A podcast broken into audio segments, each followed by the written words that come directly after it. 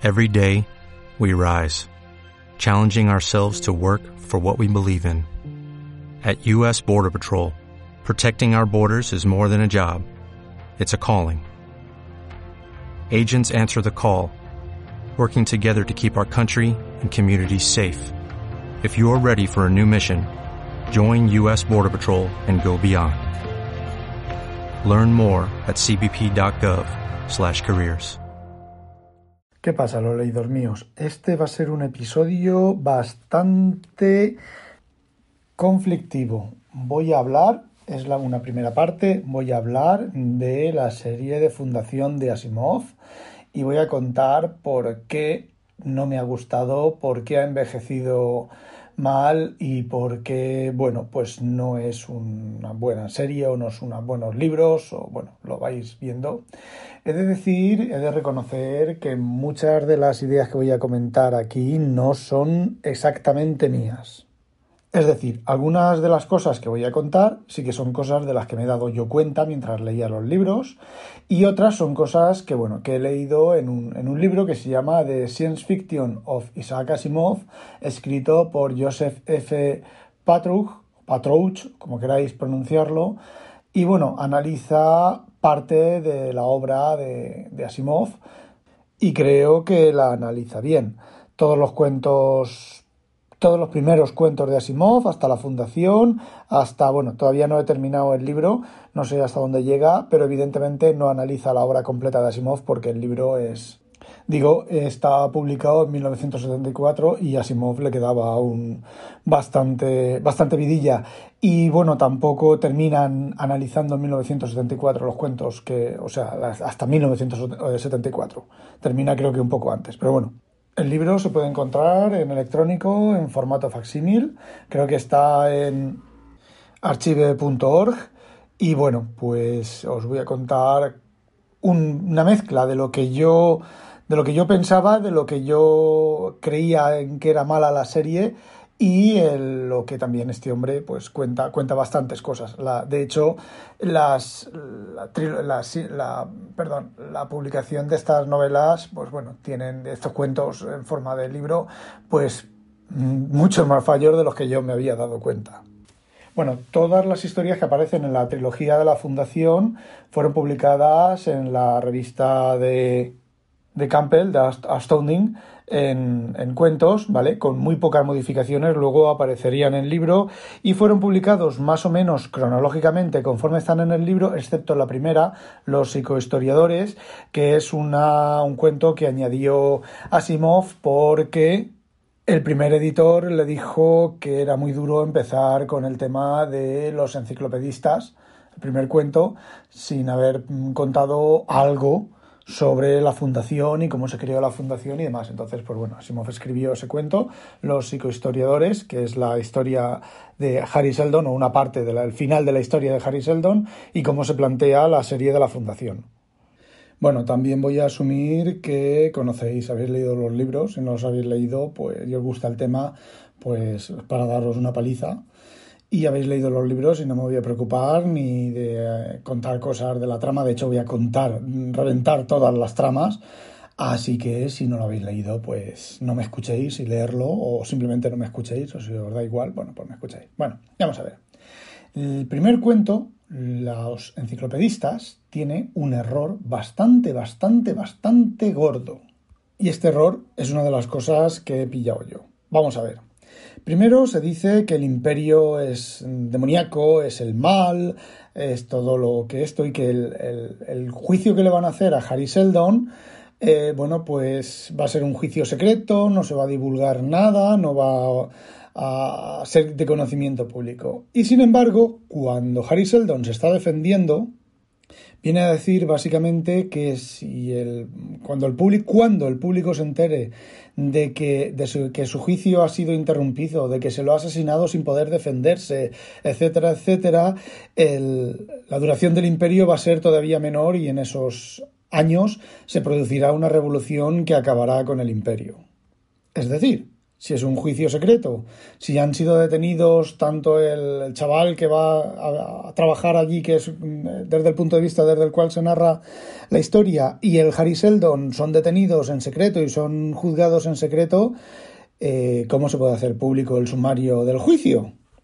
Y hay más despistes o inconsistencias, por decirlo de alguna manera. Por ejemplo, a ver, cuando el estudiante recién licenciado va a la a Trantor a, a, trabajar para Harry Seldon no conoce nada. ¿Cuándo vosotros habéis hecho una entrevista de trabajo y habéis ido a un sitio a trabajar, a un sitio encima, os habéis movido a otra ciudad, a otro país, incluso sin haber conocido nada de qué vais a trabajar?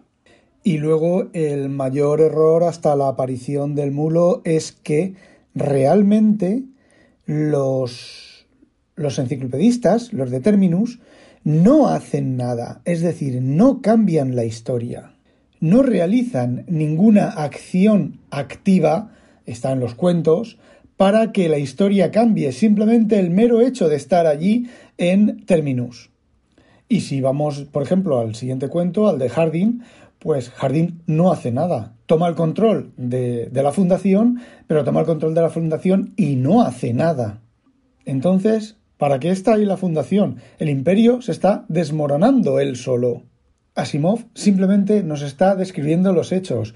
El cuento del, de Hardy, no acuerdo ahora cómo se llama el título, ¿vale? El primer cuento después de lo de los enciclopedistas, cuando Harry Seldon ya está muerto, eh, no tiene conflicto. Es un cuento plano. Ocurren las cosas, ocurren. O sea, si ellos están como si no están, ocurren. Lo único que hace Salvor Harding es visitar tres de los reinos o cuatro de los reinos para confirmar que realmente esos reinos ya no tienen energía atómica y ellos sí que tienen energía atómica. No hace nada más. No hay conflicto, no hay desarrollo de personajes, no hay trama, no hay nada. Y bueno, en este cuento y en el siguiente, Asimov, aquí esto es bastante inteligente por parte de Asimov, o bastante, mm, no sé si decirlo, si lo hizo intencionadamente o no, pero no nos da la solución. Es que no hay solución, no nos da la solución, no nos dice lo que Salvor Harding hace. De hecho, cuando va a explicarlo, se corta y ya está, se acabó el cuento. Puede que esto se deba, y esto ya si quieres del autor este, del libro este, puede que esto se deba a que Asimov quería contar algo fuera de la línea de la manera en que se contaban las historias en aquella época, con el conflicto, los personajes resolviendo problemas irresolubles y todo ese tipo de cosas. Entonces él optó por esta, por esta variación. Y hay una cosa que resalta el, libro que os comento, y es que eh, Estados Unidos estaba a puertas de entrar en la Segunda Guerra Mundial. Entonces puede que estos cuentos sean el subconsciente de Asimov hablando que no quiere ir a la guerra, que no quiere que la, o quiere que la guerra se, resuelva, perdón, por motivos con por motivos, madre mía, se resuelva de forma pacífica. Y bueno, la tercera historia también tiene un error bastante, bastante garrafal, porque empieza, bueno, de hecho dos, porque empieza con eh, discutiendo con otro, con otro político, el, creo que es Harding también, eh, empieza discutiendo que mm, se acerca otra crisis Seldon y bueno, el, el, otro le responde, o uno le responde al otro, no me recuerdo exactamente bien, que dice, bueno, si es que con cada campaña de elección hay una crisis eh, Seldon. Todos los políticos lo primero que dicen es que hay una crisis Seldon. Posteriormente, un personaje de la fundación desconocerá lo que es una crisis Seldon y en la tercera historia se sigue haciendo hincapié en la enciclopedia, en los enciclopedistas y demás. Y ya en la anterior historia, el propio Harry Seldon dice que la creación de la enciclopedia era simplemente una tapadera, era una forma eh, de forzar al imperio a que los pusiera ahí para, con unos motivos eh, menos em, llamativos, digámoslo así, que los motivos reales. Con lo cual, el tercer cuento pierde, con esa, esa, serie de errores, pierde un montón de su credibilidad o de la coherencia interna del, del propio relato. El último cuento del primer tomo ya es el acabose. ¿Por qué? Muy sencillo. ¿Cómo se soluciona? Se soluciona, como dice aquí el autor, con sendos deux ex machina aquello de que el héroe está encerrado, no puede salir, están todos los enemigos atacándole y de repente se saca su pistola de rayos metacatódicos superfulminantes atómica digital del siglo 67 y los abrasa a todos. Cosa que, por cierto, esto también está sacado del libro, cosa que, por cierto, el propio Asimov, pues en algunas de sus entrevistas en algunos de sus comentarios, dice que no se debe de hacer. Sin embargo, en esta, en este cuento, es lo que hace, que es, si os acordáis, es la grabación esa que toma, que demuestra que el supuesto misionero no es un misionero de la fundación, sino que es un, un engaño de los eh, del sitio que está visitando. Y luego hay otra cosa que primero está, está hablando con el, con el mayor, el capataz, no me acuerdo cómo se llama, del, sitio ese, del, de ese grupo de planetas, y él le dice que no va a aceptar nada que tenga que ver con la magia. Y entonces llega el comerciante llama a una de las queridas del tío este, le pone un collar que hace magia y el otro se queda convencido, ya está convencido a funcionar. Es decir, el cuento de los príncipes mercaderes es completamente, no tiene completamente ninguna coherencia y queda completamente en entredicho toda la historia por esa sacada de mangas y luego ya al final en el juicio ya cuando hace el flash que dice que había hecho con luz ultravioleta, que había no sé qué para hacerla rodar y ver las siglas estas, el KSP este y todo eso, sinceramente mm, no, básicamente no. Y bueno, en el siguiente, en el volumen número 2, cuando la Belriose todo el cuento de Belriose, que empieza a conquistar todos los reinos exteriores y está a punto de conquistar la fundación, pues bueno, esta historia tampoco tiene mucha, mucha coherencia. Bueno, sí que tiene coherencia, pero falla en lo mismo que en las otras. Da igual. Lo que hubieran hecho la gente de la fundación da exactamente igual. Porque si os fijáis, la historia, toda la historia, todo el problema, los dos estos viajando a Trantor para denunciar, para intentar denunciar y hacer sospechoso a Belriose, eh, nada, todo, todo eso se, se... no sirve de nada. Nos cuenta realmente una historia en la cual no hay personajes. Los personajes, eh, no sé cómo decirlo, no, podrían estar sustituidos por cualquier otra cosa. Digamos que podría ser un cuento de, costumbres, un cuento, un cuento costumbrista. A ver, puede ser, puede ser no. Digamos que una de las facetas fuertes o la única faceta fuerte del cuento sería esa, es un cuento magistralmente contado en el que no pasa nada, pero respecto a la trama, respecto al conflicto, respecto a todo eso, no vale nada.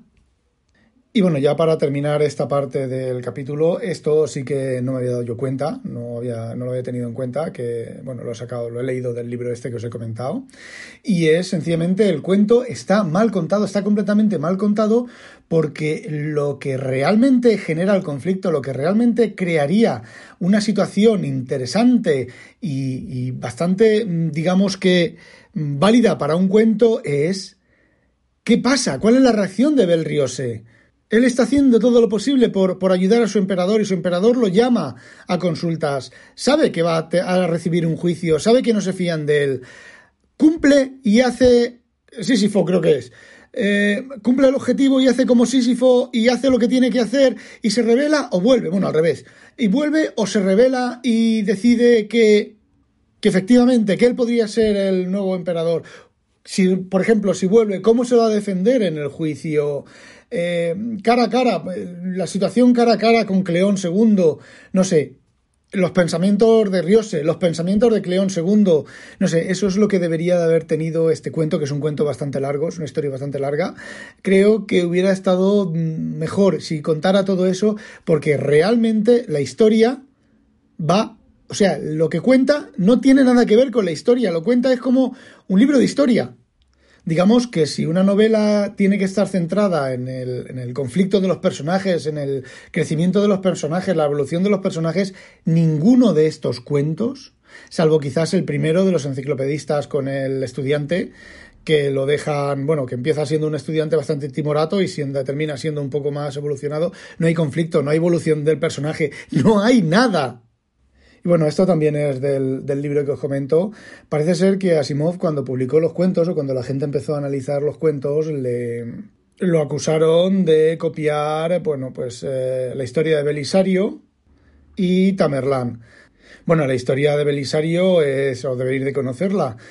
Era un general completamente fiel y con mucho éxito que fue llamado por el emperador para, para destituirlo. No recuerdo lo que le hizo, pero por eso mismo, por envidias y por temor a que pudiera eh, sustituirlo y sin embargo era completamente leal. Y luego la historia de Tamerlán, pues detuvo el crecimiento de un imperio temporalmente, que es lo mismo que hizo el mulo.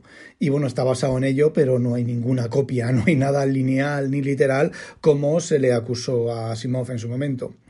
Bueno, esto es todo lo que quería contaros sobre la parte no biológica o la parte de ciencia ficción dura de la serie de la psicohistoria de Asimov. Y bueno, en un próximo episodio, me imagino que la semana que viene os terminaré de contar, bueno, pues el libro y medio que queda, que es todo el tema del mulo y de la segunda fundación y demás. Yo tengo mis ideas, no he leído todavía el, la parte del libro este que os he comentado, pero seguro que no solo las va a confirmar, sino que las va a ampliar con cosas de las que yo no me he dado cuenta. Bueno chicos, espero que no me masacréis mucho y ya sabéis, no olvidéis sospechosos habitualizaros. Adiós.